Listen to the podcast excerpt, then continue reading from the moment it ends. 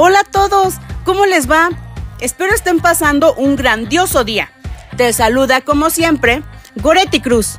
Y Uriel García, bienvenidos al podcast del Congreso del Estado de Guanajuato. ¿De casualidad alguien ha visto a Gore? ¡Gore! Uri, aquí estoy. Pues, ¿qué ocurre? ¿Supiste que el Congreso de Guanajuato firmó un convenio de colaboración con el Museo Iconográfico del Quijote? Mmm, sí, vi un reel en Instagram y unos tweets desde la cuenta del Congreso.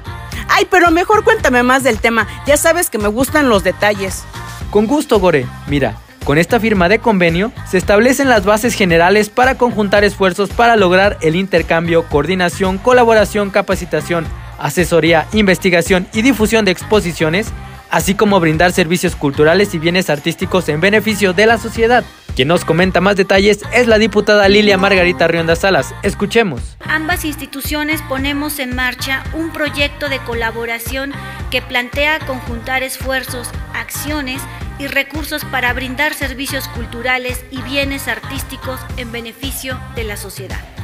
Esto incluye exposiciones y eventos representativos de la identidad, visitas guiadas, intercambios de experiencias y prácticas exitosas, difusión y coediciones en publicaciones literarias.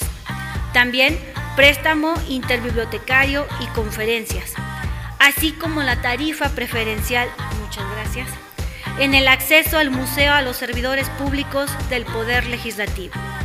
Este convenio será un puente entre el Museo Iconográfico del Quijote y el Congreso para acercar a las familias a las actividades de arte, cultura, educación.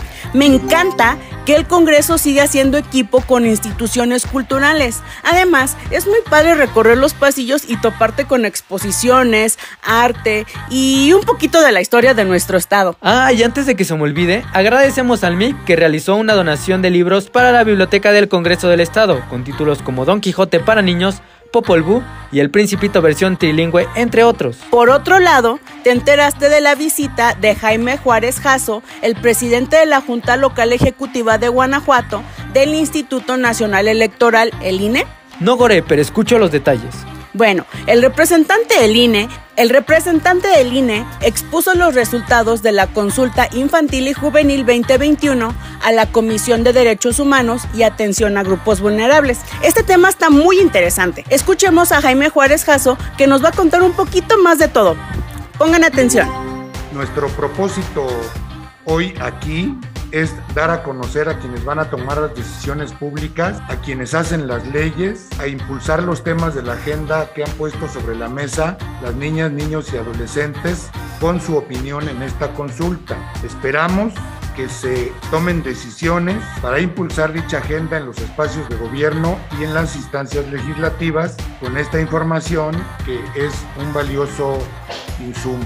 La consulta infantil y juvenil es un evento que organizamos para que las instituciones responsables de la política pública de niñas, niños y adolescentes conozcan el sentir de las personas de este grupo de población que opinaron en 2021 y que puedan incorporar esta información en sus planes de trabajo para responder y atender las principales preocupaciones que expresó este grupo de población desde Guanajuato. Antes de despedirnos, te informamos que la Comisión de Salud Pública aprobó los dictámenes de dos puntos de acuerdo. Uno, para exhortar al gobierno federal, al gobierno del estado de Guanajuato y al Instituto Guanajuatense para las Personas con Discapacidad para que se continúe brindando la atención y se fortalezca el diseño de políticas públicas, la evaluación y los servicios que se otorgan a la niñez y población que pertenece al espectro autista. Y el otro para pedir al director general del Instituto Mexicano del Seguro Social, Zoe Robledo Aburto, que en ejercicio de sus facultades realice la asignación de recursos que permita llevar a cabo las gestiones necesarias para comenzar con la construcción de la clínica de este instituto en la ciudad de Guanajuato, toda vez que ya se cuenta con un predio donado y un proyecto para la construcción de la clínica. Y antes de que me digas que ya tenemos que irnos, Uri, les recuerdo que cada domingo a las 10.30 pm pueden escuchar nuestra participación en la hora nacional por su estación de radio preferida. Ahora sí, Gore Llegó el momento triste, lamentablemente tenemos que despedirnos. Recuerda no bajar la guardia, protégete tú y a los tuyos acatando las medidas de las autoridades de salud. Un abrazote para todos. Hasta, la, próxima.